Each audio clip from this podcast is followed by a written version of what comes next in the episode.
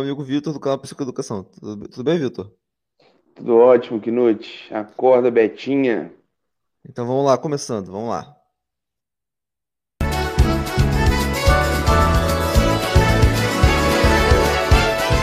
Bom dia, Ritinho. Então, amigos, é... como é que você tá? Ah, vou contar para vocês, né? Ontem a gente trouxe aqui o Bisoto, né? Aí a gente ficou conversando depois, né? Tipo, aquela conversa, tipo, uns 10 minutos depois. E aí a gente começou a falar de fofoca, né? De pessoas, né? E aí, cara, sem sacanagem, mind blowing. Pena que a gente não pode falar fofoca, senão daí é processo. Não. Mas o Vitão, eu reparei que a gente tava falando só merda de pessoas influentes, né? E aí o Vitão, não, não sabia disso. Muito mind blowing né? aquela conversa, né? Pena que não foi gravado, né? É, nossa, eu fiquei perplexo mesmo, velho. Daquilo, aqueles trem que você estava falando ali, eu falei, caralho, velho, como que pode, né? Nada é Pena não pode falar. Pena não pode falar. Dá vontade de falar, dá, mas que é foda. Nada é o que parece. O culto nunca será revelado. Mas enfim, amigos, eu, eu tava vendo aqui um, um episódio que ele é muito icônico e interessante pra gente ver a natureza humana, né? É, eu não sei se você já reparou, o, o, ser humano é muito sectário. O motivo pelo qual eu gosto de falar com você, porque você, como psicólogo, né, a gente pode desvendar, né, ah, as nuances da alma humana, né? Em vez de ficar falando de mulher, mulher, mulher, mulher, mulher, assunto já esgotado e batido, né? A gente pode partir para esses, esses assuntos que mostram realmente o como o ser humano é complexo. Não sei se você conhece, existe um, um escritor é peruano chamado é, Mário Vargas Llosa. Não sei se você sabe, né? Ou se você já reparou, né? Eu gosto muito do Peru, né? A história lá do, dos povos é, pré-colombianos, a história do Alberto Fujimori. É, o Peru talvez seja um, um, país que eu conheça tanto a história do Peru. Quando eu olho, por exemplo, para a Colômbia, para a Argentina, cara, eu não sei nada. O que está acontecendo nesses países enquanto no Peru, né? E eu tenho muita intimidade com, com já conheci peruanos, né? Aqui no Rio de Janeiro, todos que a gente trabalhava vendendo cachecol, tuquinha, tuquinha, né? Mas enfim, o existe um prêmio Nobel na, no Peru chamado Bar Bargalhosa. Ele é o principal, é, ele é o principal intelectual do Peru vivo, né? Único prêmio Nobel é, da literatura do Peru. E é uma pessoa, uma figura, né, que eu sempre tive.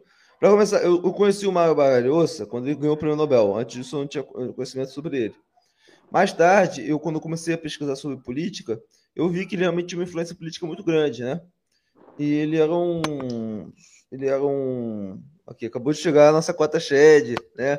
Internacional, né? Como é que você tá, Lucro? O locutor tá sem som ou eu tô com surdo? O locutor tá sem som. O locutor você tá sem som. O locutor tá sem som. Sendo que a melhor coisa que você tem é a sua voz, locutor. Mas pode ficar aí, embelezando a live. Pode ficar aí, né? Aí vamos lá. O... Tava falando lá do Mário Bargalhosa, né? É um escritor, é um romancista, né? Você sabe o que é romance? Romance, romances históricos. Coisa interessante, né? Ele pega um período histórico. Isso que é interessante, cara. Ele pega um período histórico, por exemplo, 1750. Você sabe o que está acontecendo no Brasil em 1750? Você Alô. sabe?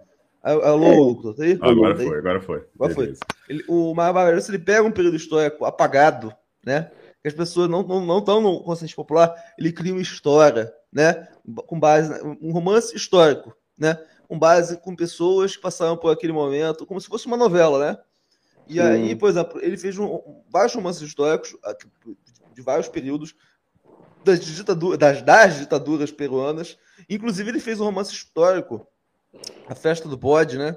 No qual ele fala do, do Brasil, né? Um romance histórico de alguém falando sobre a questão do Tiradentes, né? Um, um, só que a visão dele sobre o Tiradentes é bem diferente da que a gente tem, tá? É, ele trata o Tiradentes como uma, um líder de seita mesmo, né? uma coisa bem é, é, e o Barbagalhoso, ele é um cara, tipo. Ele é ateu, né? Então ele sempre vê a religião com, com maus olhos, né? É, é interessante, né?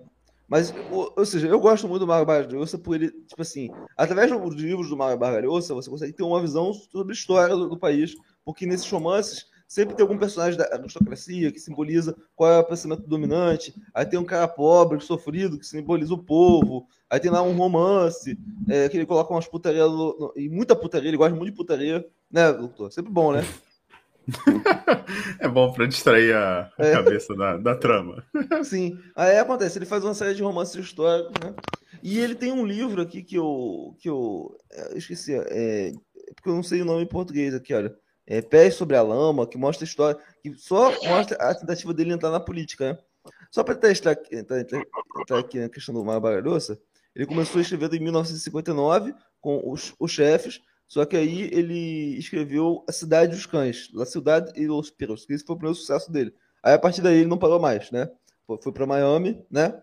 E aí o começou a escrever sem parar, virou um virou um best-seller. Um, não, ele virou tipo um intelectual mesmo. Tipo assim, começou a andar com Gabriel Marcia Marques, com toda Sim. a elite né, cultural da América Latina. Você vai negociação que ele é de uma família. Ele é branco, né? No Peru as pessoas não são brancas. Então ele, ele é membro da elite né, do, do, sul do Peru. E o pai dele, quando ele descobriu que ele queria ser é, escritor, é, expulsou ele de casa. Porque significa que ele era homossexual, né? E, e pobre, né? Então os pais, naquela época, né? Nos anos 50, quando você fala assim, ah, eu quero ser escritor. Então meu filho é viado ele gosta de ler livro, negócio coisa de, de bicha, né, o, o, o locutor. É complicado. Sim. Aí, moral da história. Eu, eu tô falando isso aqui pra gente ter um, uma certa cultura, né, amigos? Hoje é o quê? Hoje é sábado, né? Hoje é dia de falar o teu reservado. Já beleza, né? O rapaz você começou a ir pra Miami. Ele era um cara bastante alto, shedzinho, né?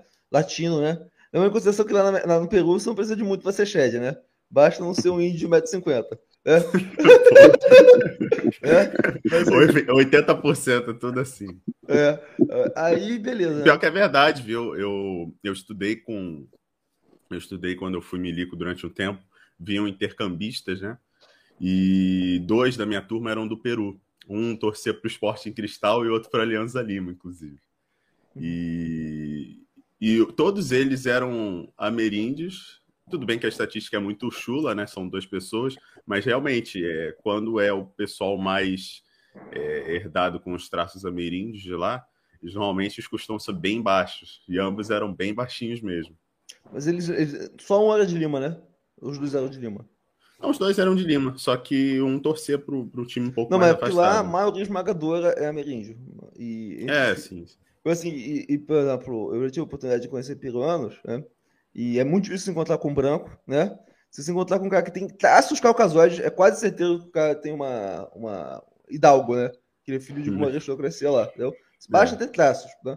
E, ou, ou japoneses, né? Porque a gente já falou aqui do Fujimori, a imigração japonesa lá, os japoneses lá tem, são parte da elite. Para ser elite lá no Peru, basta não morrer de fome, né? É um país uhum. miserável. O Peru é como se fosse o Nordeste do outro lado, né? Porque tá na altura do Nordeste, só que do outro lado. Então, é. imagina se os estados do Nordeste, se a Bahia fosse um país. É o Peru. A economia é bem fraca, né? Mas aí, beleza, né? O, o, Mar você começou a fazer série de romances históricos sobre a história da América Latina. Isso é interessante, né? Se eu não me engano, ele também fala sobre. Também tem livros sobre a história da América Espanhola, né? América, o que acontecia lá na Espanha, né? Mas ele sempre falou sobre o mundo latino. Então, por isso que ele merece um crédito, né? É como um cara da América do Sul, porque ele, acho que ele fez livros sobre, sobre os principais países, os principais acontecimentos, né, aqui da América Latina, né? E aí o, ou seja, é um cara intelectual, né? E acontece, ele é um cara de extrema esquerda. Inclusive tem uma, entrevista dele aí nos anos 70, no qual ele tinha uma ditadura aí no Peru. A primeira entrevista dele no YouTube tá, você vê que ele é um cara que trazia muitos traços de esquerdismo, né? E, mas só na primeira entrevista mesmo, porque já na segunda ele vai para Miami e começa o processo de paulo-francização do, do Mário Bargalhoso, né? Ele começa a ler livros liberais, né? É, aquele, como é que é o nome daquele cara? De, é, como é que é o nome daquele cara que, que, que, fala que ninguém pode viver às custas dos outros? Esqueci, é, Piaget, é um, é um, escritor francês, né? Piaget? não, não, Piaget não, eu esqueci o nome do escritor. Mas aí ele começa a ler livros liberais e ele meio flipa do lado de extrema O cara chegou a conhecer a mãe do Che Guevara, né? Pra do, do nada virar liberal. Cara, e aí imagina, imagina o que acontece com o psicológico de alguém nessa etapa, né? Você é um cara que defende a Revolução Cubana, né?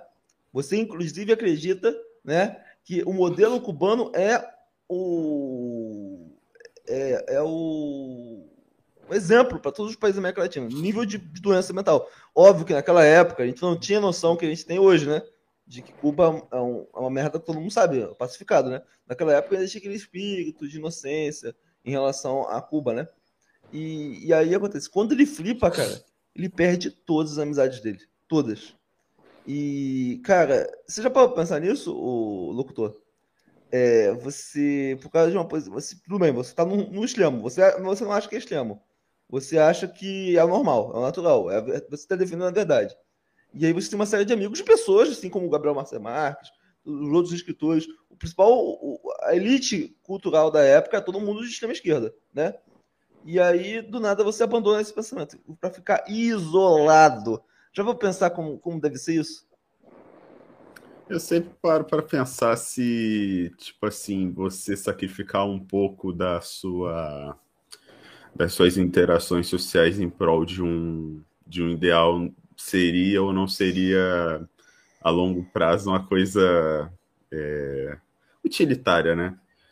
E eu fico, às vezes, assim, pensando que, pelo menos para o caso, assim, de, de um geral, de uma pessoa que realmente tem um, teve um repertório, né? Mostrou um repertório muito bom nesse sentido do que o Vargalhosa fez, eu tendo a acreditar que, que não, entendeu? Eu fico com um certo ele poderia ser um pouco mais, não diria isento, né? Mas ele poderia ter sido um pouco mais é, razoável ali para não, não perder essas amizades que ele construiu ao longo da, da trajetória dele na academia. Mas realmente, cara, eu, eu, eu fico assim. Esses termos da, da, da. De, de procurar um, um, certo ideal me faz pensar se sacrificar. Eu não sei se seria o, é, o certo falar moralidade, né? Em prol de um. De, em prol da verdade, assim, em prol de mostrar um lado que as pessoas não estão muito acostumadas a observar, né? Mas eu, eu vejo que ele escolheu uma coisa que, que, que eu acho que ele já mensurou que ele ia ter que pagar esse preço, né? De qualquer forma. Então, é, ele teve que. Eu acredito que ele deve ter pensado muito antes de fazer tudo que ele fez para fazer esse tipo de, de trabalho. Eu, eu pelo menos acho. Então, ô, ô, Vitão, você como psicólogo, né? E você com alguém que também fez esse movimento aí de, de, fazer parte de um grupo político e sair, e ser ostracizado, né? E ser pessoa não grata no seu, seu próprio círculo social. Você consegue entender o que aconteceu com o Marco Bargalhoça? Um cara que era um idealista. Era uma época aí, da época dos anos, ele é dos anos 50 que ele começou a, a, a, trabalhar. Ele nasceu em 36, né? Então, você é uma juventude que viu a revolução como opção, essa juventude, né? Viu a revolução, principalmente a América Latina, que era um, que era um capitalismo completamente precarizado, né? Então, eles realmente acreditavam. E, e olha só, a gente tem que ter em mente que nesses países latinos, eles são extremamente classistas, cara. Especialmente em relação à etnia das pessoas. Lá, é, o branco trabalha né, trabalhos mentais e o, o ameríndio trabalha como serviçal braçal. E sempre foi assim, sempre foi. E aí, quando, obviamente, o, o Amarelo ele faz parte dessa elite, tá? Mas é uma parte dessa cultura que não, a gente precisa da união dos povos, precisamos libertar o Peru dessa, dessa opressão. E aí você lembra de tudo que os conquistadores fizeram com o Peru, do Pizarro, do, do que aconteceu com o Tupac Amaru, e todo realmente é, o regime de trabalhos forçados nas, na, na, nas minas, que, que constantes da história do Peru, não só do Peru como da Bolívia, lá em Potosí também, né? Assim, quanto trabalho escravo que houve entre, não só entre escravos, mas também de indígenas, né? e, e, essa opressão que se, que se prolongou até os dias atuais. Não sei se vocês conhecem, tem um movimento político, é terrorista, né? Chamado Tupac Amaru, não sei se vocês conhecem. Eu ouvi falar o, o, o movimento. Não, esse aí eu já não. Esse aí não. É, é o que acontece. Tem um movimento terrorista no Peru que surgiu nessa época aí, dos anos 70, chamado Tupac Amaru. E aí eu fui, tem uma revista em quadrinhos que conta a história desse grupo, do Tupac Amaru. Uhum. Não, não tô falando do, do, primeiro Tupac Amaru, nem do, do segundo Tupac Amaru. que a gente já contou, fizemos o um podcast aqui. Mas tô falando do movimento político Tupac Amaru, o movimento terrorista de extrema esquerda, né? Maoísta. É, tinha uma empresa, é, nos anos 70, uma empresa é, multinacional, que explorava o, o, o, se não me engano, a prata, o cobre, lá no, no, no interior do Peru, né? E, e, tinha extremas reclamações de maus tratos e de violência contra o povo local. Que, amigo, sempre isso sempre aconteceu. Era assim na época do, do Inca. Talvez não fosse tão é, agressivo na época do Inca, tá? Na época do Inca. Foi assim com a época dos espanhóis. Depois passou a época do, da República continuou. E depois veio o capitalismo e eles continuaram oprimindo o povo. E aí o movimento Tupac Amaru surgiu é, porque o próprio povo, de forma que se rebelar contra aquela, aquela empresa que estava fazendo maus tratos contra eles.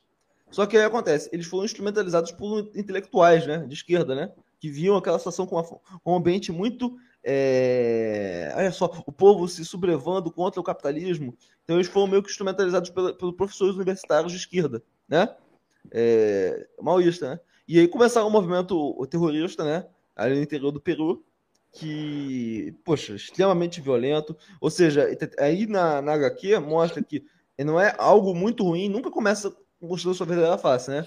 Mostrou com uma boa intenção inicial, mas depois se perdeu completamente através da violência, de modo a atacar hospital, escola, é, coisas completamente absurdas. Coisas que os comunistas não fizeram em lugar nenhum, fizeram lá no Peru, entendeu? É, tanto é que quando surgiu o Fujimori, ele meio que ele tinha um mandato para fazer o que fosse, né? Inclusive matou criança, esterilizou mulher. Ah, por quê? Porque ele precisa acabar com o mal. Então, quanto mal que vocês estão vendo aí há mais de 20, 30 anos, então agora eu vou botar o fim nisso aí, e pronto, e pôs o fim. Eu acho que é o único. Acho que o, o Alberto Fujimori é o único caso de um político que muda a realidade do país, tipo assim, antes, depois, né? Tinha um problema, em vez de ele ficar falando do problema, não, ele resolveu o problema e acabou. E não tem mais problema, é, e, acabou. E, e, ele pagou o preço da moralidade dele, né? Porque. Tá preso, né? Tá preso Justamente. E, e ele sabia que ia acontecer isso. Ele fez até onde ele pôde para poder resolver o problema que ele apontou ali, né, na época do governo dele. Isso é interessante, né? Porque geralmente a gente fala ah, que democracia não muda nada. O Peru é exatamente o contrário, né? Chegou o presidente lá nos anos 90, resolveu, resolveu, né? Mas voltando a falar do Marco Barbarossa. Marco Barbarossa, ele, ele foi isolado é, do ponto de vista político, porque ele foi para a direita. Ele vai para a direita nos anos 80, tá? Na mesma, na mesma época que o governo Reagan, né? É, tem uma galera que foi para a direita nessa época, né? Porque vamos ser bastante francos, é, nos anos 70, todos os esquerdistas do planeta né, é, é, faziam parte da intelectualidade, né? No, na América Latina, né? É, completamente, porque a gente tem que levar em consideração que esse é um ambiente que tem ditaduras militares durante toda a América Latina. Então, você defender a democracia era ser de esquerda, né? Então, é aquele negócio, um cara de centro naquele ambiente seria de esquerda. Não teria espaço para ele no ambiente democrático. É, então, o Marbarrosa seria isso. Ele é um cara branco de elite, né? Que seduzido por boas intenções juvenis vai para a esquerda, só que alcançando sucesso e vindo morar lá em Miami, né? Ele começa a ter mais leitura, é baixar o nome do do, do, do, do escritor francês que eu mencionei anteriormente, tá? Ah, é, ele começa a ter literatura é, liberal e ele começa a se converter. E quando ele se converte, cara, ele perde todas as amizades dele, ele fica completamente isolado, né? Imagina você ser um cara que fica completamente isolado, Vitão. Como é que é, Vitão? Ficar isolado. Pois é. Olha, isso aí realmente deve ser frustrante, porque se estiver falando sobre amigos mesmo, é foda, né, velho? É, eu no bolsonarismo, eu, eu sou o seguinte, os meus amigos, assim, de, de infância, da faculdade e tal, eles são majoritariamente de esquerda. E eu, obviamente, né, eu já deixei claro em alguns vídeos, eu já fui da UJS, eu já fui da esquerda também, eu tive esse movimento de entrar ali dentro, é, por própria força de juventude mesmo, né, e depois sair fora. Só que, curiosamente, né, e olha pra você ver que curioso, né, os meus amigos que eu fiz na esquerda, quando eu entrei para a direita e comecei a, a entrar para o liberalismo e entender melhor esses, essas dinâmicas né, esses modelos sociopolíticos, eu fui ostracizado politicamente. Eles não gostavam de debater política comigo, mas não fui ostracizado afetivamente. Pessoalmente, né? É, pessoalmente. Continuaram meus amigos frequentando minha casa, só que aí ao invés de falar de política, a gente falava de, sei lá, de cinema, de artes, de série, conversava outras coisas. Agora, olha que curioso. Já os meus amigos que eu fiz no bolsonarismo, né, quando eu saí fora, acabou. Aí ali foi o ostracismo real. Eu só não entrei numa melancolia, então, porque eu sempre tive amigos muito para além, muito antes até do Bolsonaro. Mas vamos supor que se eu me revelasse na política agora e, e quisesse buscar alianças a partir de agora, eu estava lascado. estava lascado. Politicamente falando, não teria ninguém com quem conversar. É óbvio que eu tenho muitos amigos na esquerda, mas que entendem, compreendem um liberalismo, vê qualidade em alguns argumentos né? É, e isso não faz deles menos esquerdistas, ou o fato de compreender algumas noções, é, alguns exames oriundos de nichos marxistas, compreender isso, não querer solucionar com as suas práticas, as suas soluções, só de compreender isso não vai fazer de mim um esquerdista também. Né? Isso é bem emblemático né? quando o assunto é, essa, essa pegada meio que sectária, né, que tem dos, dos Não, grupos. Ou seja, na esquerda, da esquerda, foi, foi, eles ostracizaram é, do ponto de vista político, pararam de falar político com você. Já na direita, eles pararam de ver você como pessoa, ficou como se fosse uma seita Sim. mesmo, então virou uma não pessoa. Eu entendo, né? Virou uma pessoa demoníaca lá naquele meio. Sim, sim. Mas eu entendo. Agora vamos lá, o Mar Bagaroso, né? Ele saiu da esquerda, ele saiu da esquerda, ele foi pro extremo. É, isso mostra uma coisa meio infantil no pensamento de alguém, né? Ele sai do extremo pro outro, né? Óbvio que não virou ANCAP nos 80, nem existia esse conceito de ANCAP, né? Mas ele virou liberal, daquele, tipo assim, é, Estado mínimo, privatização, né? Isso nos 80, né? E aí o, o cara, tipo assim, bem assim, delusional, bem idealista, né? toda aquela inocência que ele jogou no, no, no esquerdismo, ele quis passar. Isso interessante, ele foi, eu acho, um dos primeiros intelectuais aqui da América Latina a fazer esse movimento. Mais tarde veio o Paulo Francis, veio outros, né? Na esteira, né? Então ele começou a virar um ícone, né? Um cara que só falava de, de romance, né? Passou a, a fazer opiniões políticas, né? E o pessoal falava assim: Porra, para de falar de política, Barro Tá chato pra caralho. Escreve aí um romance de putaria, que, tu, que a gente gosta de ler putaria aí que você escreve. Putaria na montanha, putaria na história, putaria no, no Inca, putaria na, na, na, República, putaria no Império Colonial. A gente gosta de putaria, né? Incesto, sacanagem, né? A gente não quer você falando de política, não, né? Só que naquela época ou era ele ou era ele o locutor, né? E aí é. o cara não. E, e mostra uma finanças, porque isso aí o cara só perde fazendo um negócio desse, né? Porque tem uma fanbase de esquerda, né?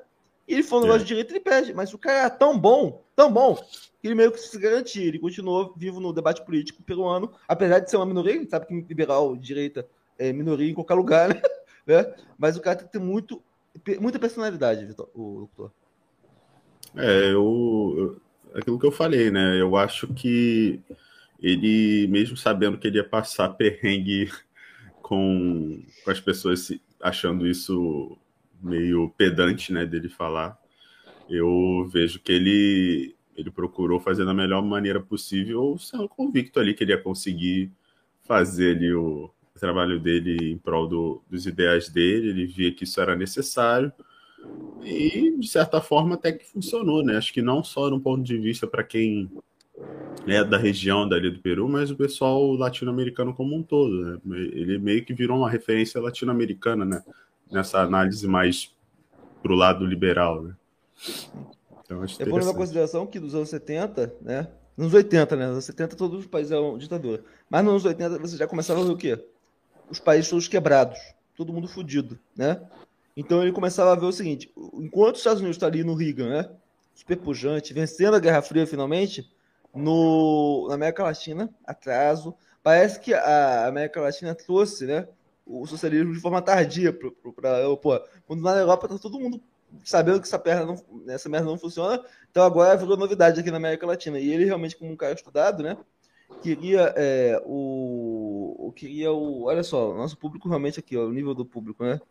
É, a culpa, não sei qual é o assunto, mas com certeza a culpa é do político. O pessoal é, louco, o pessoal é, é doente, é, tudo é o político, né? Só pensa no político, né? Só pensa no político. Não pode falar de. Cara, a gente não pode falar hoje. de livro, a gente não pode falar de cultura, a gente não pode falar de história. É só político, político, político, político, político. Os caras são fanáticos mesmo por um político, né? Isso é uma obsessão compulsiva, o, o, o Vitor? O pessoal só fica falando é. de político. Não, se a gente estivesse falando bem do Bolsonaro aí, elogiando ele, falando do Tarcísio em São Paulo, tal dia tá todo mundo aí. É isso aí, é isso mesmo, e 2022, Based, etc, etc. Mas como a gente não tá agradando o nicho, né? Aí galera desce o cacete mesmo, né? É, mas cara, é realmente. Lá no, no Gado News, ô locutor, você que é o cara. Sempre falamos de política. O Gado Cash é um podcast polivalente. A diferença é que eu não meti o pau no, no capitão. Mas no momento que eu comecei a criticar o, o, político de estimação da galera, aí você tá falando de política, não sei o quê, que merda. não pode falar de porra nenhuma, né? Você pode falar qualquer coisa, menos do, do capitão. Você, pessoal, é, é, mimimizinho, mas eu fico triste. É, é, pessoal, é muito. Vamos continuar falando aqui do, do tema, né? Mas né? E aí acontece, Marco Barbarossa nos anos 80 ele começa a virar um, um porta-voz dos ideais liberais na América Latina, levando em consideração como ele é peruano, né? E ele fala espanhol, o, o, o que ele fala é cor para todos os países da América Latina, né? Um intelectual respeitável, não só do Peru, né? Senão ele estaria fudido, né? Mas todo o mundo hispano, é, vai do México até o Terra do Fogo, né?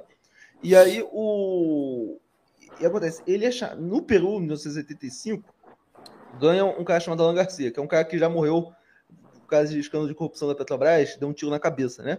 E aí, o. Mas nem em 85, ele, ele é um cara de esquerda, né? E ele. Ele ganha a eleição, ele começa a querer é, é, estatizar o sistema financeiro do Peru. Ou seja, estatizar os bancos, estatizar o mercado financeiro. Realmente fazer uma parada realmente revolucionária mesmo, através do voto, né? E aí o Marco Vargas entra no debate público falando que aquilo é um absurdo, falando que não sei o quê, que aquilo é um atraso. E ele começa a virar uma pessoa proeminente. Caramba, quem é esse cara aí? Esse Marco Barroso só fala de política, né? E aí ele, ele é alçado, né? É, dos a elite do Peru, né? Dos principais partidos da época, era o APRA, né? E o Ação Popular, né? Eles se unem, né? É, Frente, Frente Democrática e o, e o APRA, não, o APRA não, o APRA é o da esquerda, né?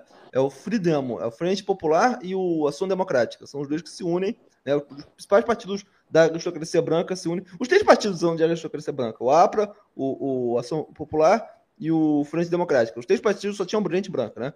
Mas os dois principais partidos é, de, de brancos lá, da elite, se unem e falam assim: nós vamos indicar você, Marbaioso, para ser presidente da América, do, do Peru, nas eleições de 1990, né?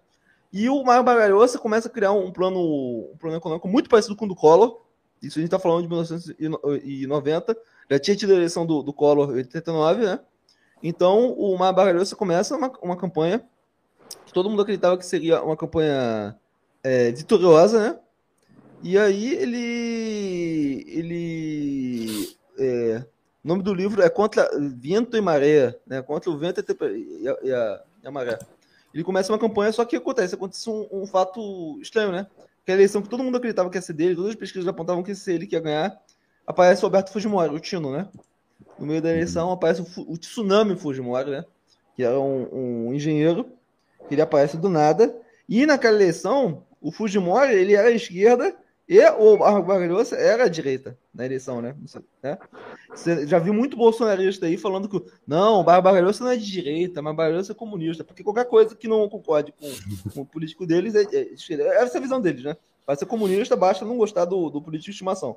Mas o, o, o Mabalhosa, naquele momento, foi visto como muito radical da direita, sendo um discurso de privatização, e venceu o, o Fujimori com um discurso de esquerda, só que o Fujimori, ao ganhar, já mudou completamente, ao ganhar, e já adotou a pauta que era do, do Baralhoso no dia seguinte. Né? Ele tinha um discurso de esquerda para ganhar a eleição, depois já mudou e, e fez o que era correto.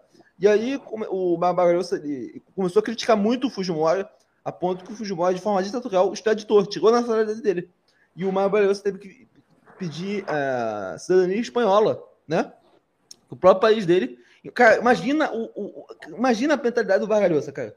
Você vai lá, você quer liberalizar seu país. Você vê que o socialismo está destruindo seu país. Literalmente destruindo. Os caras estavam realmente destruindo o país deles. Né? Tanto o Sendero Luminoso, quanto o governo lá titulado Peru, que é de extrema esquerda também, queria nacionalizar os bancos. Você, cara, os caras só fazem merda. Por exemplo, vou entrar na política.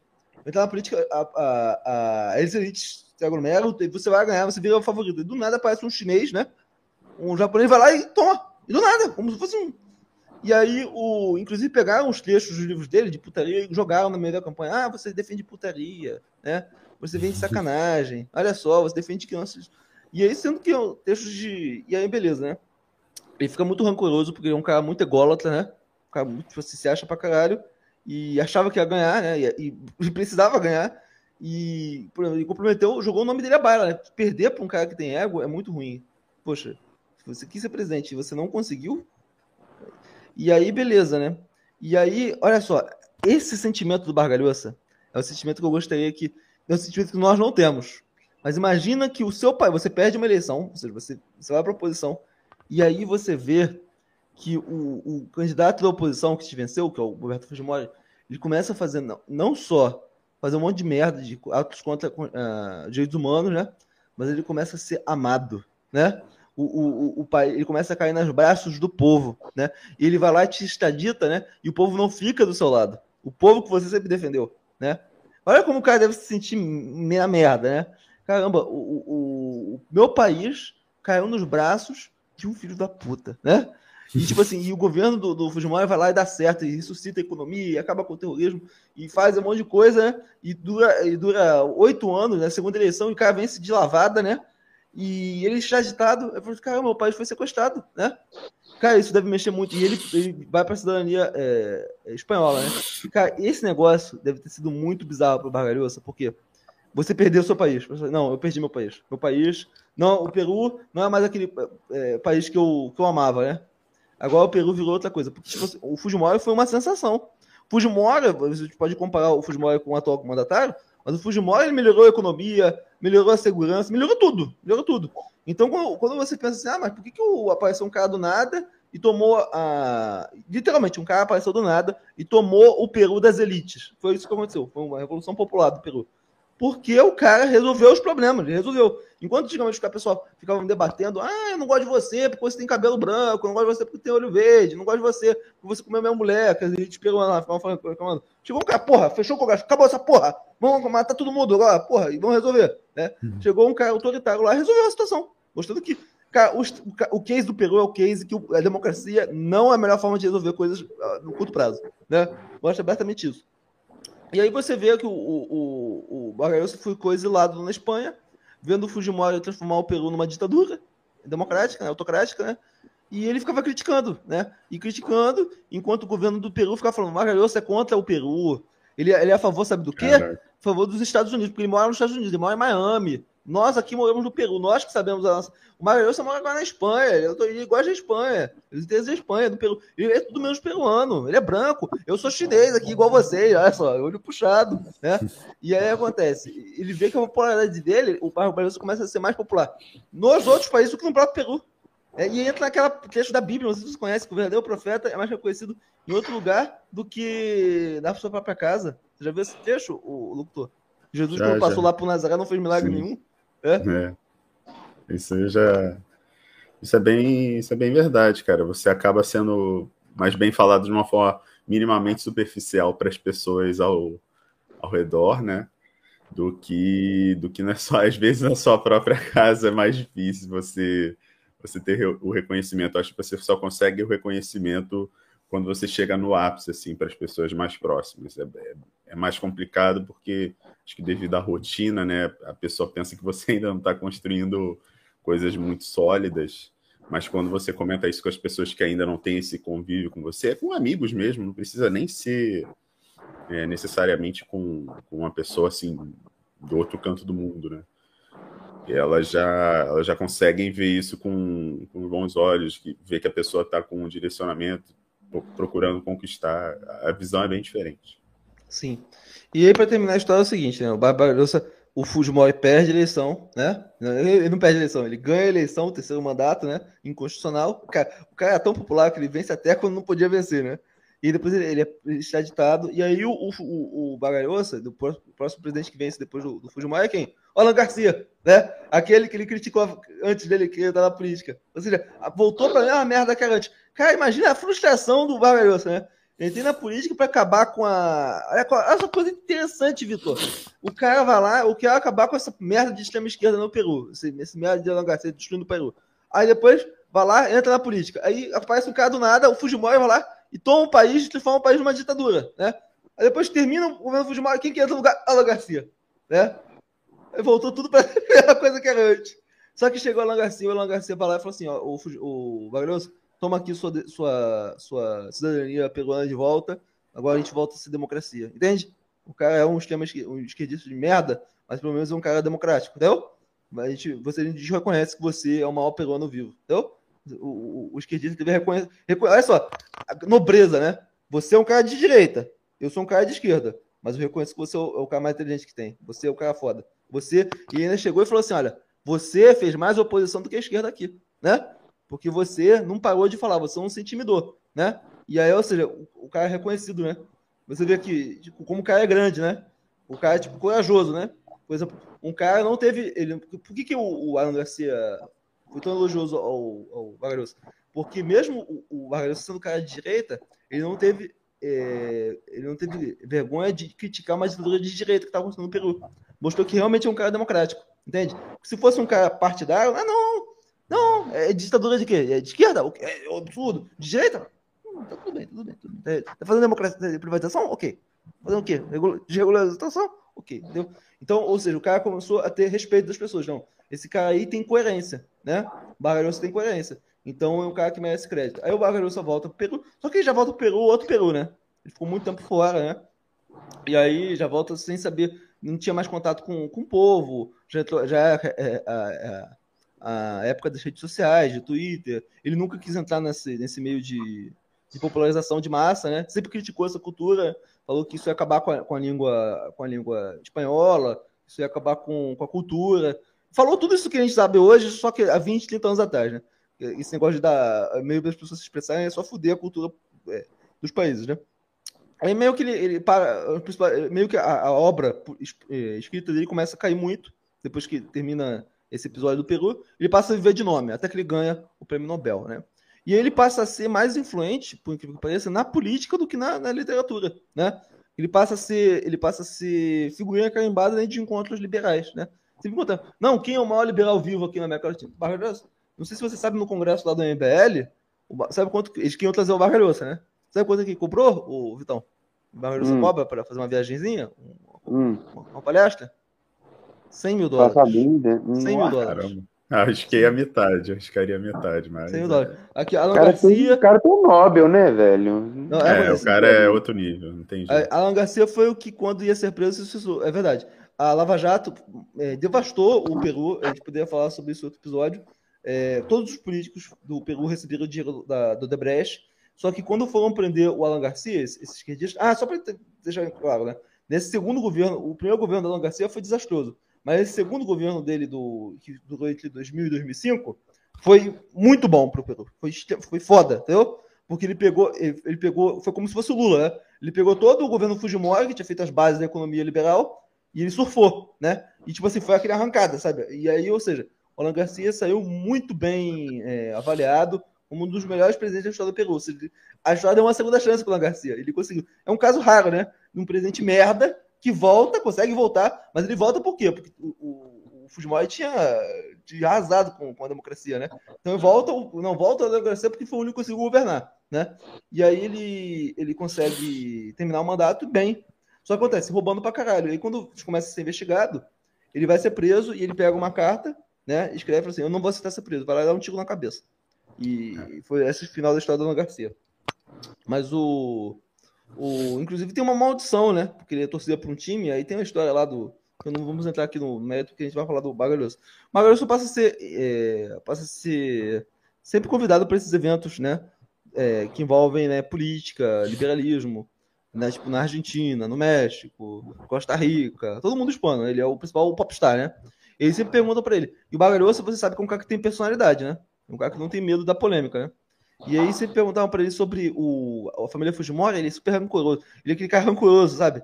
Família Fujimori é absurdo, o que eles fizeram comigo, transformaram o país numa ditadura, tal, tal, Aí quando a Keiko Fujimori foi disputar a eleição em 2010, assim, tudo menos o Fujimori. Então, é, pelo menos o, o Mala lá, que é da esquerda, é, democrático, a Fujimori são uma família de ditadores. Foi lá e apoiou o, o, a esquerda, né? Contra o Fujimorismo. Aí a, a, Keiko mostrou uma extrema grandeza. Falou assim: não, ele, eu não recebi o apoio do, do, do Bagalhoça. Eu, eu sei que meu pai fez contra ele. O meu pai enterrou. E nós vamos lutar aqui para ter o apoio do Bagalhoça, porque ele é importante. Ou seja, ela também reconheceu, né? Mesmo ela sendo. É, ou seja, o Bagalhoça é como se fosse uma. A, a, acima do, das políticas, né? Não, o cara é um intelectual mesmo. Olha o valor que eles dão. Você imagina o Brasil fazendo um negócio desse? Ah, não, ele é intelectual? É comunista, é filho da puta, é um merda, né? É fascista, entendeu? Ninguém aqui tem respeito por, por intelectual, né? Nossa, e não, precisa, e não precisa nem necessariamente ser um intelectual assim do meio de, do campo mais da ciência política, né? Por mais que o cara seja um grande engenheiro, arquiteto, qualquer coisa assim, por causa de uma ponta ali, o cara vai falar que não, ele, ele, ele não é tão bom assim, porque aí justamente ele faz não concorda esse... com o meu não, timinho. Deixa, é... eu, deixa eu falar aqui uma história aqui, ó. eu tenho uma profunda admiração, porque eu gosto bastante de Criminal Case, então aqui em Valadares tem uma mulher que ela é uma verdadeira enciclopédia de Criminal Case, que é a Ilana Casoy, que inclusive ela é sobrinha do Boris Casoy, lá, o, o, o jornalista, o âncora. Uhum. E, e, cara, ela é uma enciclopédia de true crimes, ela manja de todos os casos brasileiros, desde a Fera da Penha até Richthofen, aí, passando pelo caso Evandro e tal. E, e, assim, eu, ela foi no Vilela, ela foi no podcast do Vilela e lá ela destrinchou, cara. Foi um, um, um episódio foda. Se vocês não assistiram ainda, assistam, que é a Ilana Casone Vilela. Mostrei para um brother meu, na melhor das intenções, mostrando essa ideia dessa qualidade dela como é, pessoa que entende bastante dos, dos criminals cases do Brasil. Aí ele chegou, a primeira coisa que ele falou assim, ela é de esquerda, né? Eu falei, porra, caralho, velho. É, cara, é, aqui esquerda, velho. Caguei, não, aqui, mano. Aqui é esse negócio, se o cara pensa diferente de mim, não vale, né? né? O cara é comunista. E outra coisa, é, o cara, aqui o, é, é o desprezo pelo conhecimento mesmo. O cara, ah, o cara é negócio de faculdade, negócio de livro, ah, deixa pra lá, foda-se, ninguém que gosta de leão. Aqui eu vou ler aqui uns comentários aqui interessantes. Hoje tem comentários interessantes. Em vez de ficar falando de, de político, oh, meu político, meu político, não pode falar do meu político. Então, vamos lá, vamos lá. Que eu odeio o pai e o irmão dela. Não é que eu odeio o pai e o irmão dela. O irmão dela, o Kenji, né, é um imbecil, é nível Carluxo, entendeu? É um bobalhão, né?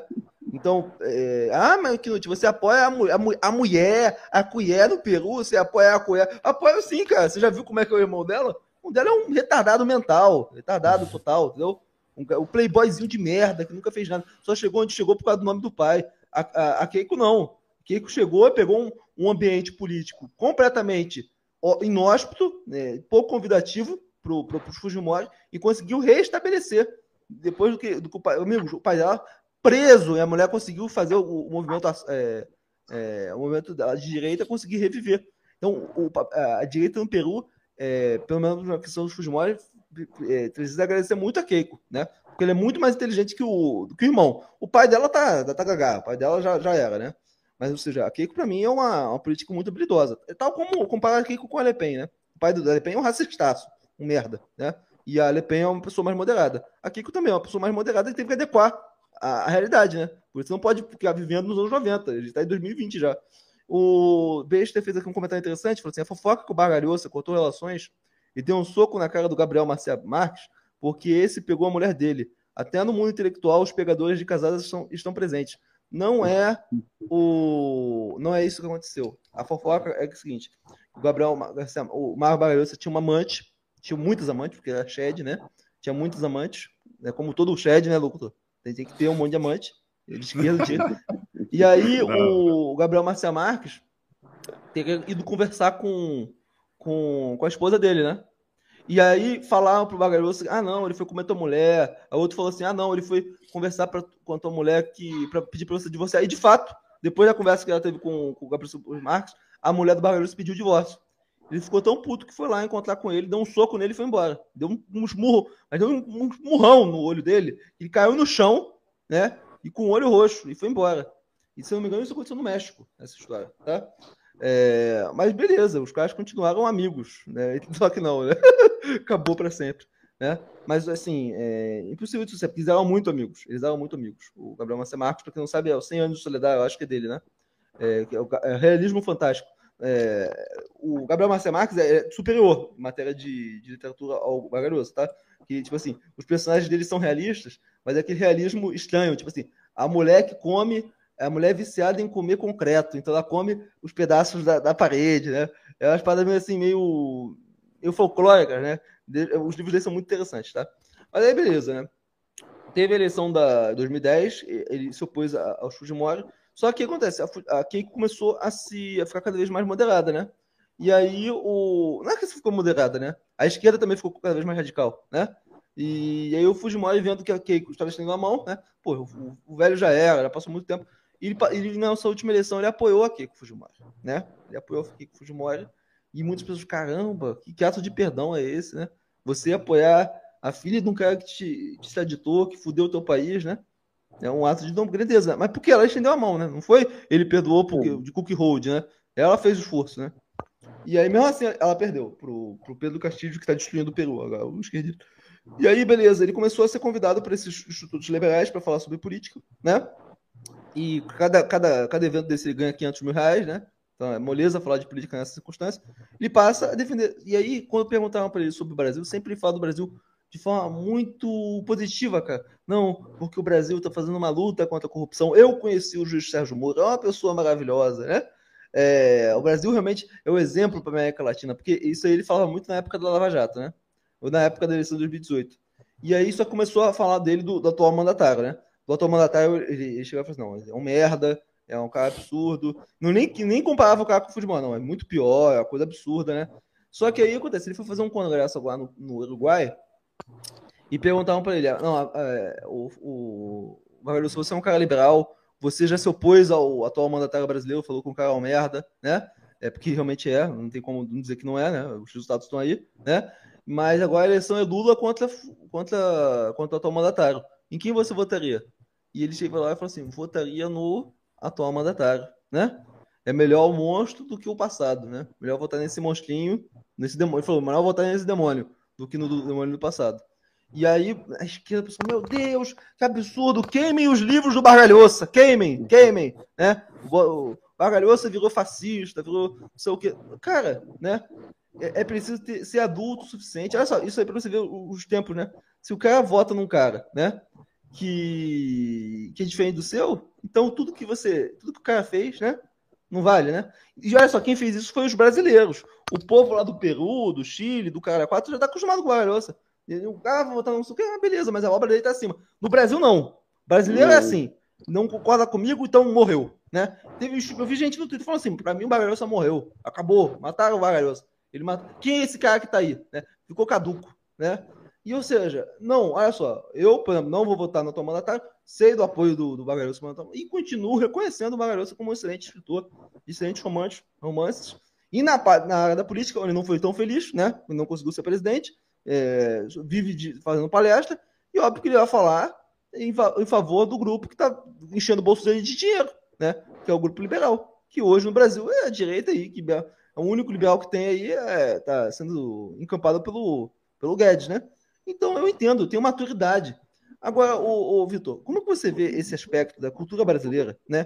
Tipo assim, que não consegue reconhecer a oposição, não consegue ter o um mínimo de respeito pela oposição. Tipo assim, se o cara votou no outro candidato, toda a obra dele está desqualificada, né? Por exemplo, eu, eu, vi, teve gente aqui no, nesse podcast aqui que falou assim, não, a garota que criticou o mandatário é um comunista. Teve gente aqui nesse podcast que falou assim, como você vê?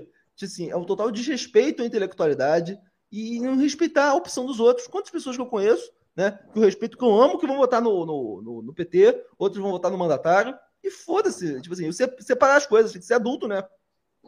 Nossa, se você souber o tanto de intelectual que eu conheço que vai votar no PT, não tá no gibi, cara.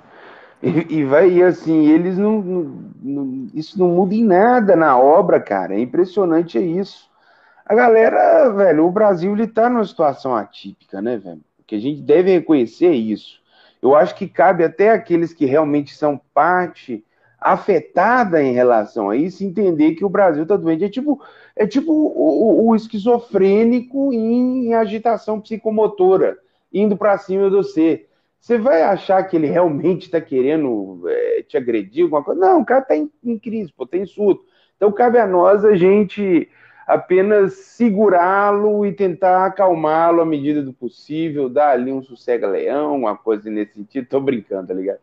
Mas é, é, eu falo no sentido de que nós não devemos entender isso como uma, uma sei lá, uma estagnação mental do, do, do brasileiro, sabe? Gente, isso é passageiro. A gente tem que entender isso como uma fase. Eu acredito que vai chegar um momento que isso vai dar uma, sabe, a temperatura vai abaixar e a gente vai começar a pensar para além dos afetos, porque a gente está no jogo dos afetos. Querendo ou não, o Knut, essa lacração retroalimentada de um lado ou de outro deixou a gente na temperatura da lacração e a gente só pensa nisso. É o afeto primeiro e a coerência depois. Coerência, coerência é que se foda. Aqui agora é o seguinte: lacraram para cima de mim, vou lacrar para cima dele. Ah, então aí, aí que a sensibilidade. É, as paixões né? dominam a razão, né? Aí começa a ficar complicado, é. né? Você fica cego. O locutor, é, você, como você enxerga esse, esse, essa situação? Tipo assim, as pessoas não são mais julgadas pelas obras delas, são julgadas pelo, pelo timinho. Então, é, é, as pessoas têm que aprender a discordar. Tipo assim, olha só, Carl Schmitt, um grande jurista, nazista, porra, mas deixa de ser grande jurista por causa disso? Né? O Adorno, é, Adorno, é o Hockenheim. Tem um outro cara aí da filosofia Adorno. lá, que Adorno. foi um cara, é, o, o, professor da, da, daquela mulher lá. É, aí, o cara é nazista também. Isso deixa de, e deixa de ser um, um grande filósofo? Não, né? Quantos aí, o cientista lá do Von Braun é um grande cientista e era nazista, né? Separar as coisas, cara, né? O, a ideologia é maléfica, mas a pessoa pode estar por uma noite longa, né? Quantas pessoas aí que eu, que eu tô vendo aí na mídia, né? Heisenberg também, né? Como é que tá comentando aqui? Eu não consigo ficar raiva, com raiva do Constantino, porque eu sei que o Constantino de quatro anos atrás, é, o que ele acharia do Constantino de hoje, então eu não consigo ficar com raiva do Constantino, do Renato Azevedo, por quê? Até do Olavo de Carvalho, não consigo, né? Eu respeito os caras, apesar da, da, da divergência. É, o, o meu problema, o meu problema com Constantino, Adriles, Bananinha ah, não, e Companhia Limitada. não, não, é por causa que eles estão, eles estão no mesmo tipo de eles têm diferenças, obviamente, é, em termos de intelectualidade, mas ambos estão no mesmo empreendimento em querer estimular e inocular a rage na galera, velho. A conspiração, a atmosfera de fraude, eles estão querendo inocular isso, e isso, velho, é ruim do ponto de vista, assim, de deles estarem maculando a história do próprio país, de caso pensado, consciência própria. Aquele, aquela publicação do Constantino, então, mesmo, ele fala assim, ah, essa é a pesquisa que eu acredito, um IP por voto. Ô, bicho, se eu tô perto dele, eu dou um, eu dou um tabefe, cara. Eu juro que eu dou, só, só para ele ficar esperto. Mas não é nada que vá né, desumanizá-lo. Mas, pô, o cara tá fazendo um negócio véio, que é inaceitável. É, é a aceitar a diferença, entendeu? Aceitar a diferença. É. Assim, você acredita, na verdade. Comigo vai ter pessoas que vão acreditar na mentira. E, imagina o pensamento do, do, do Você é um cara inteligente, você sabe que você está defendendo o que é correto, né? E você vê a maioria num culto ao Fujimori. Só que no caso do culto ao Fujimori, um culto lastreado em, em obras, no caso, né? O Fujimori fez por onde? Né? Você vê o povo lá se dobrando ao Baal, né? Você imagina o profeta Elias vendo o povo de Israel se dobrando a Baal. Vergonha, você ama seu povo, mas o povo não ama você, né? O povo não ama Deus. Né? Esse, esse sentimento de vergonha que deve ser, cometido pelo, pelo bagalhoso. Mas é aquele negócio, cara. O brasileiro ele precisa entender que tem pessoas que vão concordar com ele, né? É aquele negócio, é a luta do bem contra o mal, essa merda dicotômica, né? Não, não gosta de mim. Igual você falou, né? É, da Ilana Casoy. Ah, mas ele é comunista, né? Ele é esquerdista. ou seja, se ele é esquerdista, nada, nada conta. Isso é muito coisa de seita, né? Tem é, behavior, emotion, thought and, and, and, e information, né? E aí, information, como você limita a informação de uma pessoa? Tipo assim, não, se é comunista, tá enviesado, então não vale, né? Então a pessoa não tem mais a, se informar. Então, ah, se o cara é o quê? É comunista, então está desqualificado. Então o cara passa só a se informar com o o cara da. A da, bolha. Da... Só né? na bolha. Então, se o cara da bolha falar a mesma coisa, aí tudo bem, tá lastreado, então tudo bem, entendeu? Aí, ou seja, é uma coisa pequena, reduzir sua vida a uma, merdinha, amigo, merdinha, entendeu? Aprender a discordar dos outros, seus filhos da puta, não, entendeu? Eu não, é. eu não sei se, se isso tem a ver, né, Kinos, com justamente com essa questão aí, né? Da pessoa sentir uma certa estabilidade na, na no cotidiano dela, entendeu? Para ela, às vezes, já não basta trabalho, às vezes não, não basta estudo. Para as interações sociais dela, é, tem que ser só coisas que demandem mais entretenimento ali, mesmo que seja uma coisa muito limitante ali de ser só conversa que, que a gente concorda, né? Eu vejo que isso é muito é, a um longo prazo, não sei se seria o ideal, porque a pessoa a pessoa sempre consegue evoluir quando ela, ela é perturbada um pouco, minimamente perturbada. quando né? ela... É, porque aí você consegue co começar a entender um lado que às vezes você não tá não tá não estava absorvendo antes, né? É o, é próprio problema da, da Red Pill, né? Não, ela, olha só, olha só, você joga é importante isso. você entender o outro lado. Isso é importantíssimo, é. Não é concordar com o outro lado. Mas quanto é. mais você entende quem discorda de você, melhor. É, porque você olha, quando você procura ter um pouco de empatia no, no CR da pessoa, até da pessoa que, assim, a pessoa, determinada pessoa de direita, por exemplo, olha no pior que pode ver numa pessoa que pode ser de esquerda, ou vice-versa, ela tem que observar algumas evidências da, da, vida da pessoa que levou a ver isso. Né? Então, tipo assim, é, religião, até o próprio aspecto familiar, né? Dele ter conhecido, dele conhecer uma pessoa de uma determinada. algum parente, algum primo, algum um irmão mais velho que teve uma vida que conseguiu é, ser lastreada por meritocracia na medida do possível, né? Porque não é sempre do jeito que, que se joga na teoria, mas a pessoa fica observando e ela, né? Você fala, né? O ser humano reage a incentivo. Se ela é incentivada a ver que não, eu conquistar o meu espaço por mim mesmo, pelos meus esforços, funciona, ok. Ah, mas eu preciso, às vezes, de, de dar um jeito de, de ter uma ajuda estatal, porque eu não tenho condições, então eu, eu preciso ter esse refúgio. refúgio. Então, é, são variáveis assim que ficam cada vez mais difíceis de deduzir. Isso é, isso é bom para o debate, e eu acho que no caso do Brasil isso não é muito falado, isso não é, é, é não é muito explorado para a pessoa é, procurar ter mais essa, essa maturidade entendeu, de levar. Sim. Estava vendo o caso quando a gente trouxe aqui o Paulo Roberto Almeida, né? O Paulo Roberto uhum. Almeida é um cara de direita, bem liberal, que fez o mesmo caminho do Vargalhosa, né? Ele era de esquerda e depois virou liberal. Bem, e o, o Paulo Roberto Almeida é aquele liberal chato mesmo, né? É, liberalzão mesmo, né?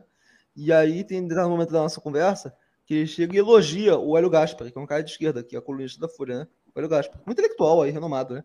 Aí chegou um, um, comentarista do GadoCast, né? Infelizmente, nosso público é extremamente mal qualificado do GadoCast. E ele chegou assim: olha só, o cara elogiando um cara de esquerda. Que comunista. Cara, assim, o Esse cara é o. Fala. Tem um cara que estava fazendo as análises da, do conflito entre a Rússia e a Ucrânia, acho que no Brasil 247. Não lembro o nome dele agora. Ele também fez análise, análises boas. Bruno Pareça. Eu não lembro o nome dele agora. Não sei se é esse que você está falando. Não, eu não assisto não, 247. Almeida não é do 247, não tenho certeza. Não, não. não, não eu não assisto 247. Mas acontece. O... Ou seja, os caras elogiou um cara da esquerda, logo tá desqualificado. É um merda. Porque isso aí, cara, tem que dar o nome e o sobrenome de quem causou isso. Olavo de Carvalho. Esquerdista não serve para ser amigo, esquerdista serve para ser combatido. Isso aí é a principal lição do. Esse Pepe Escobar, cara, deixa eu explicar. Eu já li bastante sobre o Pepe Escobar. O Pepe Escobar é um maluco, tá? Pepe Escobar é um cara que acredita em teorias de conspiração tão loucas quanto as da direita, só que com viés. A diferença é que, em vez de ser o Illuminati, né? Ele fala que é o imperialismo norte-americano, o, o, grande complô, né? o complexo industrial militar, né? É a mesma merda, só com o nome tocado. Então, Pepe Escobar, inclusive, eu falava que a, a, a, o cara torcia pro Trump, o cara de esquerda torcia pro Trump, porque falava que as urnas iam ser roubadas, com base em quê? Porra nenhuma, entendeu? Ele acredita, ele acredita que o mundo é um é completamente manipulado. É a mesma coisa de teoria da conspiração. Só que, ah, meu Deus, o cara é de esquerda, olha só, o cara é intelectual, né? Um merda. Eu acho que uma coisa, uma coisa que deve ficar claro nesse debate, né, sobre a gente qualificar ou desqualificar pessoas, é o, o, o, elemento que deve ser o crivo nisso aí é quando você percebe o dolo, sabe? É o dolo dentro da, dessa, dessa questão do direito mesmo. Você vê que o sujeito está consciente em querer criar o caos, criar a rage, velho, aí eu, sinceramente, eu, aí é minha opinião, eu, eu meio que distancio mesmo. Eu faço, assim, eu não tendo a querer, é, assim, considero ele como diferente, mas eu não vou querer contracenar com ele ou, ou estar próximo dele, porque é, é uma coisa que está maculando demais, velho. Por exemplo, é, o Constantino. O Constantino, velho, não tem como, pela envergadura intelectual dele. E, e pelos rastros do passado, você pega um vídeo do Constantino de nove anos atrás, e até de pouco tempo atrás, até um pouco tempo atrás, ele estava chamando a galera de gado, chamando. Aí não tem o tal do almoço com empresários, dá o jantar com empresários. Mas hoje o cara tá ganhando muito dinheiro. E, tipo assim, hoje, vão, o pai para pensar no Constantino ontem, né? O Constantino, ele se tornou tudo aquilo que ele sempre quis. Ele sempre quis ser um cara que pautasse o debate público, ele sempre quis ser um cara que ganhasse muito dinheiro com isso, porque a família dele é todo mundo milionário, e ele não deu certo na, na XP, ele foi demitido. E quem deu certo foi o irmão dele, né? Então ele, ele partiu para essa questão de, de ser um debatedor e mudar o debate público, o liberal. E ele conseguiu, Sim. só que parasitando o bolsonarismo, né? Através do bolsonarismo ele consegue colocar 200 mil pessoas numa live, né? Ele, ele conseguiu, parabéns para ele. Só que agora Não, isso aí, ok, isso é o mérito dele. Eu fico falando mais nessa questão de, desse empreendimento aí, no caos dele querer inocular imaginário é, conspiratório e. Mas assim, o cara sabe? tem um objetivo, cara. O objetivo dele é virar um. É ter sucesso. Ele fez o suficiente para ser um sucesso. Falou assim, qual é o movimento do momento? Cara, é só você olhar, cara. Olha só, a gente estava conversando com o Bisoto é, sobre a questão lá do, do site dele, né? É, a gente está numa situação, nós que não somos é, defensores de político, o país está tão polarizado que, cara, você, você faz qualquer conteúdo assim, é, tipo assim, como eu posso falar, cético em relação aos dias atuais. Você vai ter o quê? 20, 30 views, né? Se você fizer um, um conteúdo de apoio ao, ao mandatário, 10 mil, 20 mil, né? Fora a validação, fora o dinheiro, né? Toma aqui o superchat, não sei o quê. Eles são muito unidos, são muito organizados. Então é muito difícil lutar contra o espírito dos tempos, Zeitgeist. Então é por isso que não julgo as pessoas que se entregam ao Zeitgeist, entende? O... Mas enfim, o, Ciro humilhou o Constantino, humilhou, cara. Veja o debate, você vai ver, tá? Mas enfim, nada contra o Constantino, tá? O... Mas é isso, cara. A gente tem que aprender, a, por exemplo, quantos intelectuais. Vou dar um exemplo para vocês, tá? Tatiana Feltlin. Você sabe que eu gosto muito de livro, né? Tatiana Feltlin é a principal youtuber, é, booktuber brasileira. E ela é bolsonarista. Vou deixar de assistir o canal dela? É o melhor canal que tem, né? É o melhor canal de livros, é o melhor canal de, de, de resenha. A mulher é extremamente talentosa, humano maravilhoso, né? Mas vou deixar de ver o canal dela por causa do, da opção política dela? Eu não sei. O, fato dela ser uma. Como é que é o nome? É, só homeschooler, né? Gosta de homeschooling, né? Porque ela pessoalmente teve experiências é, traumáticas na escola. Então eu entendo, eu respeito, entendo a, a, o que levou ela a esse caminho, questão de religião, entendeu? Eu, ok, beleza. Você defende um, um candidato, ou não defende esse candidato. Mas eu respeito, não vou, não vou parar de seguir. Essa coisa de lacração, de cancelar, não, fulano de tal vota, então vamos cancelar, vamos tirar ele daqui. Isso é um absurdo. Noite.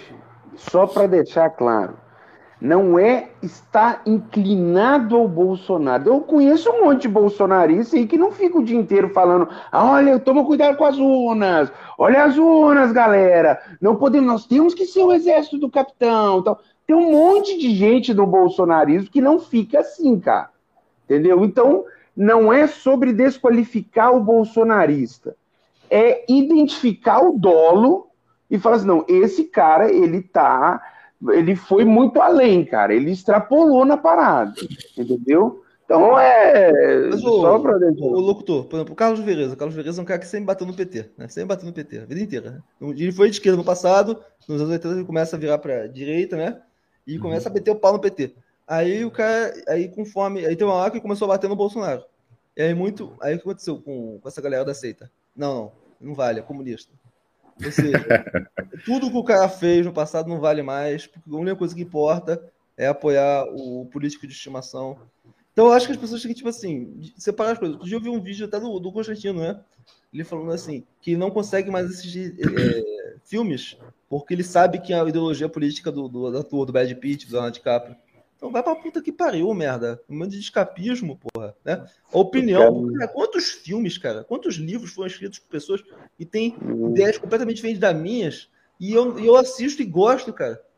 Tipo assim, eu não sei qual a opinião política dos, dos diretores né, do, dos filmes que eu adoro, dos livros que eu gosto, Mas eu não vou parar de assistir por causa disso.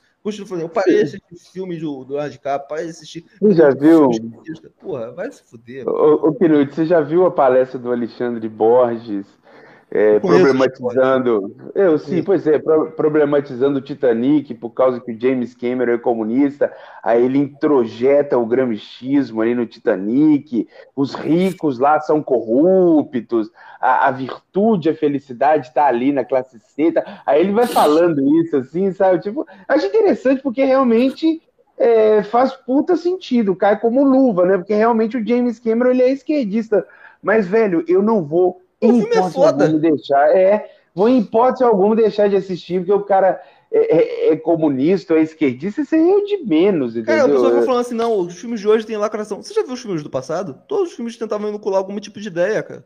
Se você quiser, é. não, eu quero um filme sem tipo de lacração, sem tipo de doutrinação. Ah, cara, então vai fazer é, o, aí, o, principal, o principal propósito da arte em si é trazer reflexões, não necessariamente as políticas, mas traz reflexões. Sim. Não tem muito. Mas então é isso, amigos. É, ficamos aqui durante mais de uma hora falando sobre a questão do, do Mar Bagalhoça e do, do nosso respeito em relação à posição dele. Pode apoiar quem quiser.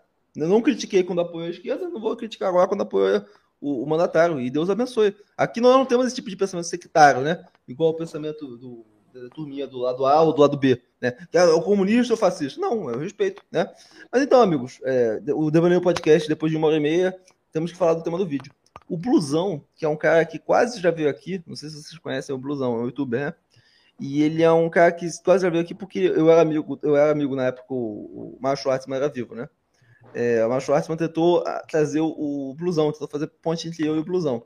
Só que o blusão, ele, enfim, na época eu não, não mostrava foto, né? Falou que não ia vir. E aí o, eu pedi pro Mário intermediário, insistia, eu, falou assim, Knut, ele não vem, não vem, desisto do blusão. Mas, ou seja, o blusão poderia ser um cara que poderia ter participado do, do, do Gado Cast, né? Mas enfim, agora já era, não faz mais falta. E o blusão, ele, ele tá tendo uma série de acusações é, recorrentes de tratos complicados em relação a animais, né? Dessa última vez, ele teria deixado os animais dele sem alimento, não sei se vocês viram, né? E as vizinhas dele, vendo os gritos dos animais lá cadavéricos, teriam feito uma vaquinha para entregar comida para os animais, né? E já tinha tido aquele problema lá com o Gabriel Monteiro, não sei se você lembra, locutor, que o sim, Gabriel sim. Monteiro invadiu a casa dele, né? Para libertar o cachorro. Tava dando Coca-Cola pro cachorro, que tava dando chocolate pro cachorro, né? Tava fazendo um monte de coisas que iam fazer muito mal pro sistema digestivo do cachorro, né? É porque o cara, eles, eles acham, o problema de você ser cachorro é que você não pode falar, tô com dor de cabeça, tô com. tô, tô passando mal, tô com náuseas, tô, tô com. Tô, você, não, não pode expressar. Se dá uma merda que vai fazer o cachorro passar mal, o cachorro não vai fazer nada, então tá de boa. E aí teve toda aquela polêmica. E depois ele fez um vídeo lá no qual o cachorro dele matava um gato. Não matava um rato, matava um gato. Ele pegava o gato pela, pelo rabo assim mostrava como se fosse um, um, um desrespeito aos animais. Ô, Doutor, como que você vê essa questão de você usar os animais pra, pra, pra, em forma de likes? Tudo pelo like, né? Tudo pelo view. É complicado, né? Ah, cara, eu eu, eu sempre, a gente sempre faz um paralelo, né? Desde quando estuda a questão de moral, né? Que tanto criança como animais, né? Normalmente são seres que, que não estão no escopo de dizer se são morais ou imorais. Eles estão fora, eles são os amorais. Eles estão ali dentro do, do contexto ali de vivência, mas que eles não, não, não, não respondem por si as coisas que eles fazem, né? Eles precisam ter orientações. E eu acho que quando você faz um mal, é, trata mal qualquer tipo de animal, faz qualquer tipo de, de, de besteira, de responsabilidade, mesmo que por, por conta de algum tipo de problema de cabeça ou coisa assim, eu acho que é muito complicado, é uma coisa que, que não, não tem como você é, não, não ver isso como algo ruim, né? É uma coisa horrível. Ainda mais eu que conheço várias pessoas que têm animais, que sempre assim falam muito que de tomar cuidado com os animais, de, de ter maior paciência, se for para ter animal que tenha paciência, que tenha disponibilidade, disposição. Então, assim, fazer isso em troca de like, já fazer já é ruim sem sem menor problema. Ainda mais fazer isso por puro entretenimento, por puro like. Aí é o. É o tá no, no, num nível assim que não tem como mais abaixar o sarrafo do poço, entendeu? Realmente é uma coisa muito chata, é uma coisa que eu, eu por mais que eu não tenha bicho, né? Não, não tenho condições para ter o bicho aqui por conta de, de estrutura aqui em casa, não, não, é muito possível, mas sempre que é, me coloco a pelo menos cuidar minimamente de um, de um bicho, eu sempre procuro ter muito muito cuidado, muito carinho pelo bicho, porque é de suma importância. Né? Eu até faria pelo like se fosse o contrário, né, para brincar, mas isso o pessoal não valoriza. Só valoriza mesmo quando, quando tá fazendo besteira, quando tá chutando, quando tá cuspindo, quando tá.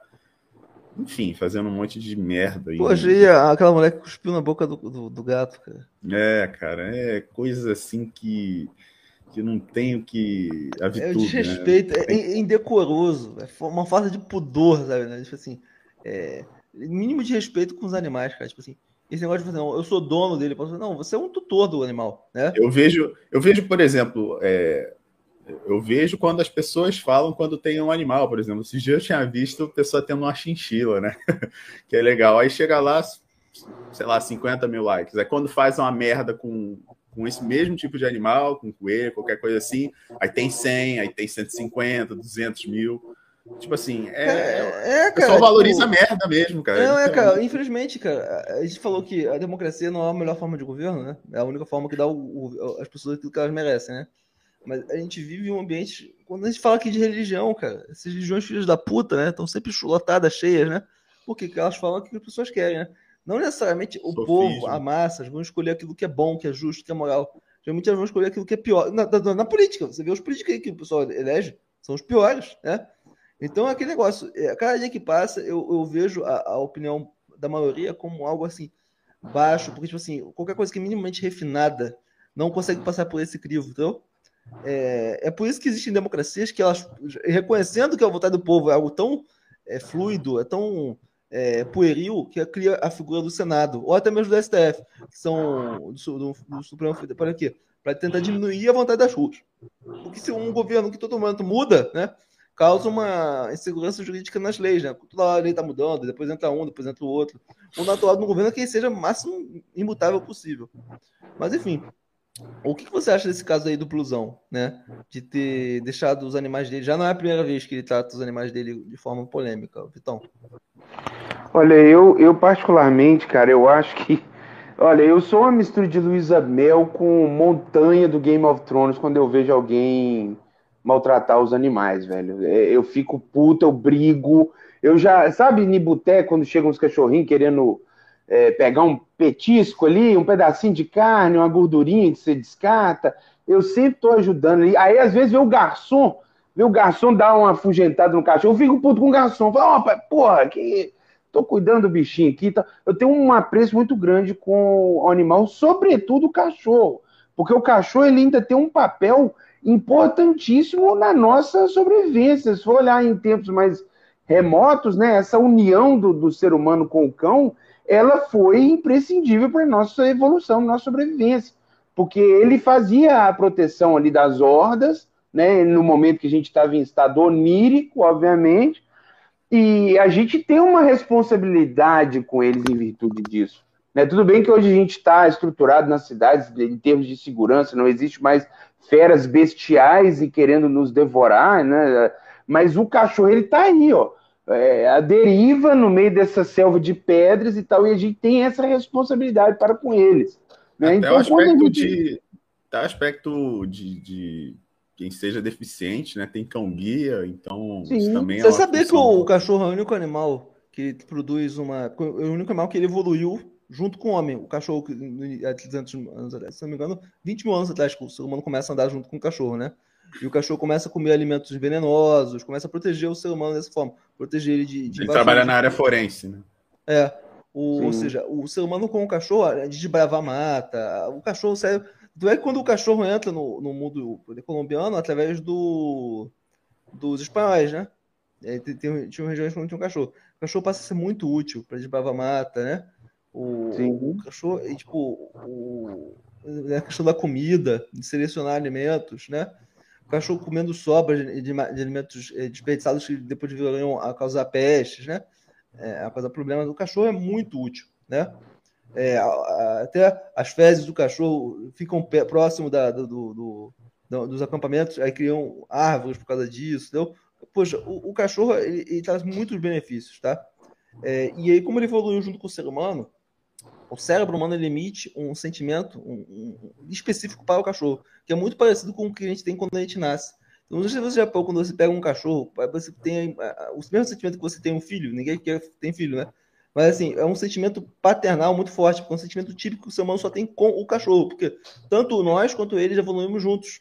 O cachorro, esse cachorro que a gente tem, não é um animal selvagem. Tem o cachorro selvagem, outro, outro animal, né? Mas esse animal que a gente tem domesticado é extremamente dependente do ser humano, né? Sim. Você vê um ser humano fazendo uma maldade com o cachorro, né? É muito cruel, né? É muito cruel.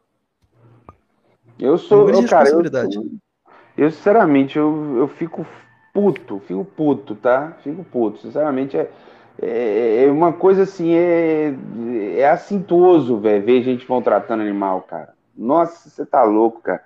Fico querendo entender o que, que passa na cabeça do cara, velho. Você, será que, tipo, é só com o animal mesmo? Será que ou aquilo ali é um cara realmente ignorante com todo mundo à sua volta? E... Mas, cara, é, aí entra numa questão um pouco que eu, que eu vou falar aqui, é questão religiosa, né? A religião cristã fala assim, nós estamos acima dos animais. Outro dia eu vi aquele Iago Martins falando assim, não, nós, Deus falou que nós estamos acima dos animais lá no, no Gênesis, né? Nós podemos fazer o que quiser com eles, eles não têm alma. Então, foda-se, né? É, enfim, existe uma, o uso da religião para legitimar a hierarquia, cara. Hierarquia do homem pela mulher, hierarquia de um grupo pelo outro, hierarquia sobre os animais, sobre a natureza, né? É, e também tem as pessoas que usam a religião pelo contrário, né? Falam que o justo zela pela vida dos animais. O próprio livro de Isaías fala que no, no céu o leão e o cordeiro andarão lado a lado, ou seja, essas relações de poder que existem, né? Serão mitigadas. É até uma, uma visão muito bonita do, do, livro de Isaías, né? Que a nossa natureza é uma natureza de exploração um do outro, né? Tanto da natureza. Acho que no futuro. Essa coisa bizarra, né? Inclusive, até boa, né? No futuro a gente vai evoluir no sentido de tentar mitigar essa exploração, criar relações horizontais, né? Relações que não. Obviamente, isso seria considerado comunismo, né? Mas assim, ou seja, a mesma religião que traz, que legitima a exploração também pode ter uma visão. Pena que a gente não vê essa visão na religião, né, doutor? A gente só vê a outra visão. Não, vamos a gente tem que fazer assim. A gente não vê o outro lado, né? É, eu, é, é curioso que é, as pessoas não pegam o aspecto da, da leitura bíblica humano, né? Como, é, o lado humano. A gente tem que levar em conta que isso foi feito há 5 mil anos atrás é, 10 mil anos atrás, mais ou menos. Então, é, a visão que eles têm desses aspectos é só um. A gente tem que mensurar, tem que relativizar um pouco, porque eles olham isso de uma forma mais, sabe, engessada naquele momento ali. Era no início ainda de, de, de enxergar esse tipo de, de relação homem-animal, homem-mulher, era mais. É, as, as sociedades ainda estavam desenvolvendo isso um pouco mais, né? Claro que tem a questão ontológica, mas é, com o passar do tempo, isso, isso tendeu a mudar e, te, e teve que mudar, porque senão provavelmente haveria problemas muito maiores tendo isso aí, cara. Eu acho que. Outro dia eu vi o, o, MBL, o MBL, assim, a gente fala bem, de vez em quando, né, quando dá motivo, mas às vezes os caras dão. Caras uma vez a cada 10 anos. É, os caras estão cada dia. E chega perto da eleição, os elogios vão ficar cada vez mais raros, né? Do dia ontem, os caras falaram assim, não, você viu a propaganda do Polo, do Polo, o, o Polo, o carro, né? Eles botaram um, um, dois homens na propaganda do Polo, né? Cara, qual o problema? Dois gays? Não tem problema nenhum. Você ficou ofendido de ver dois viados na televisão? Eu não vejo, não. Foda-se, né? Ah, dois viados, pode ser duas lésbicas. Foda-se, né? O importante é. Ah, não. Apolo foi lá, quis lacrar, colocou dois gays. Do, da... Você não pode colocar gay em propaganda. É, né? mas esses mesmos caras iam estar tá achando base de se fosse o tem um comercial no, no na, na, Alemanha, acho que foi do novo Gol lá, né? Não sei. Mas que era, um, era uma cena que o primeiro o, tinha um rapaz da faculdade zoando o outro que, que tinha botado menina para né? Pra uhum. botar uma jabaça na boca. É. E só que esse cara foi humilhado aí para fazer propaganda do carro, né? Esse cara que foi zoado foi usar o carro e levou ela, chamou ela para ir com ele com o carro. Aí sem querer ele acelerou, bateu ela, bateu a cabeça, aí sem querer ela bateu a cabeça justamente no colo dele.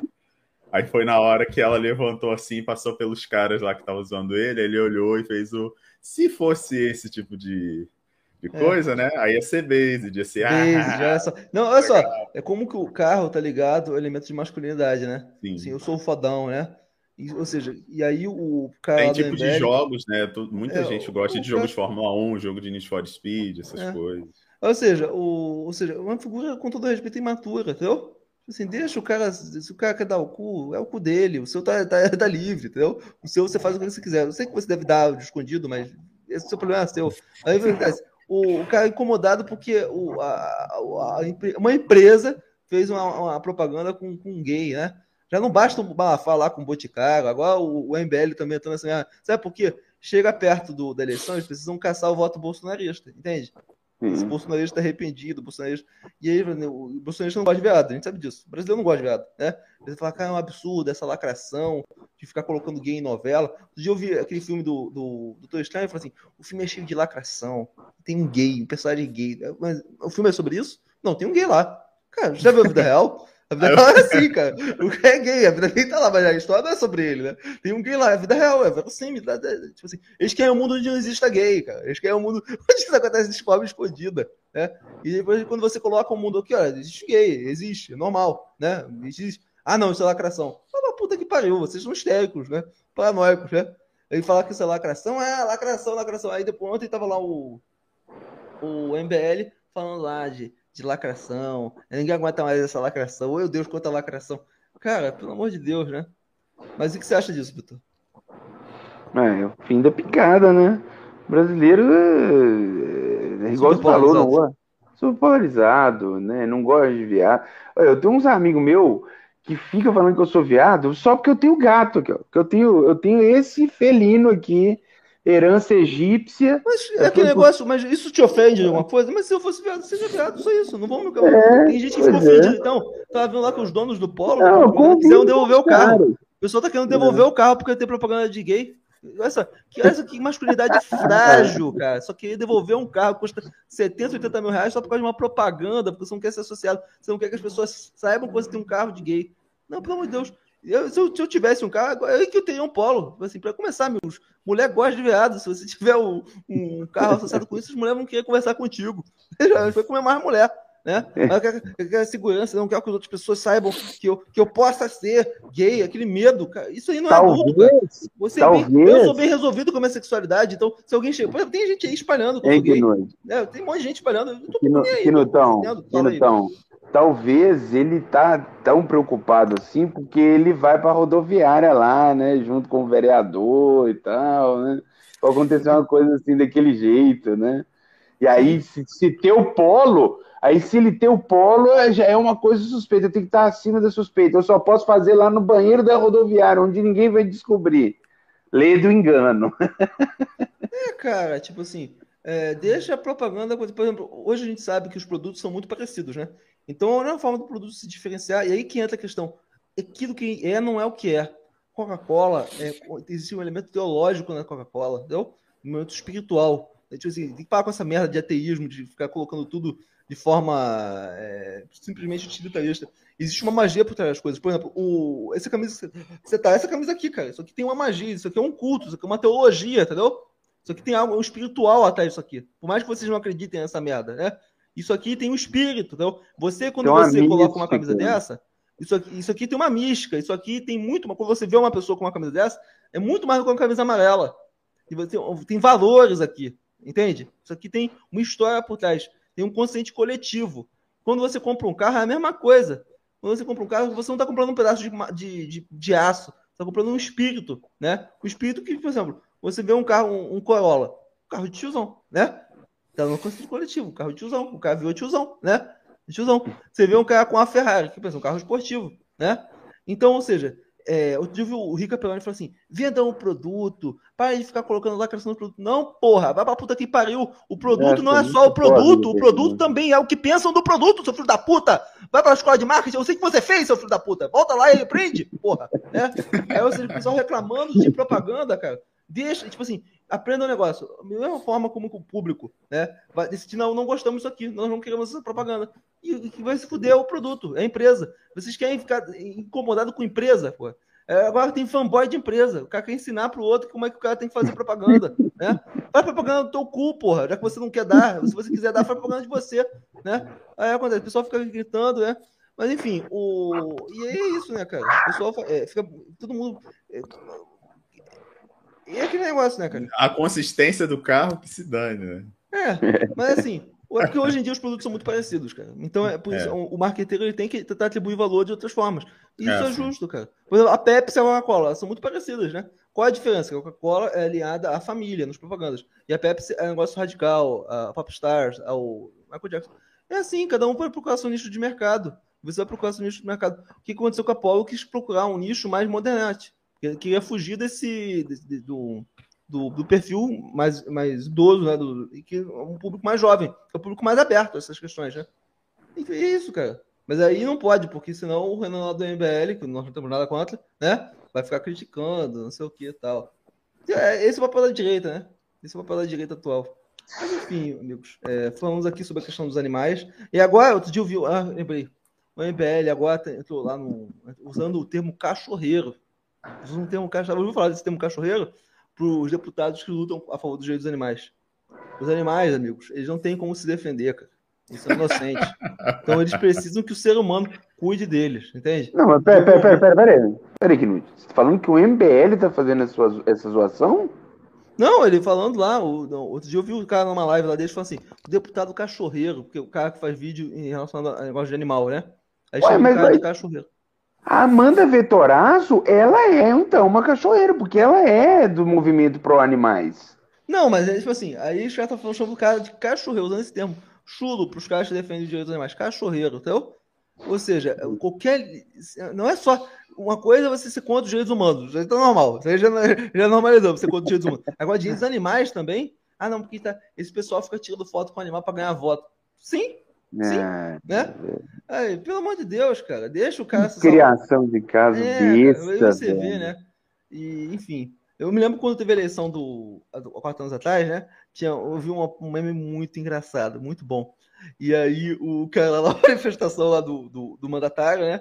Com o cachorro do lado e falou assim: é por você. Porque se o Brasil virar Venezuela, ele vai ter que comer o cachorro. Muito engraçado. É por você. O cara lá do cachorro é por você. Eu quero comer meu cachorro. Mas enfim, o pessoal vai comer o cachorro de qualquer jeito.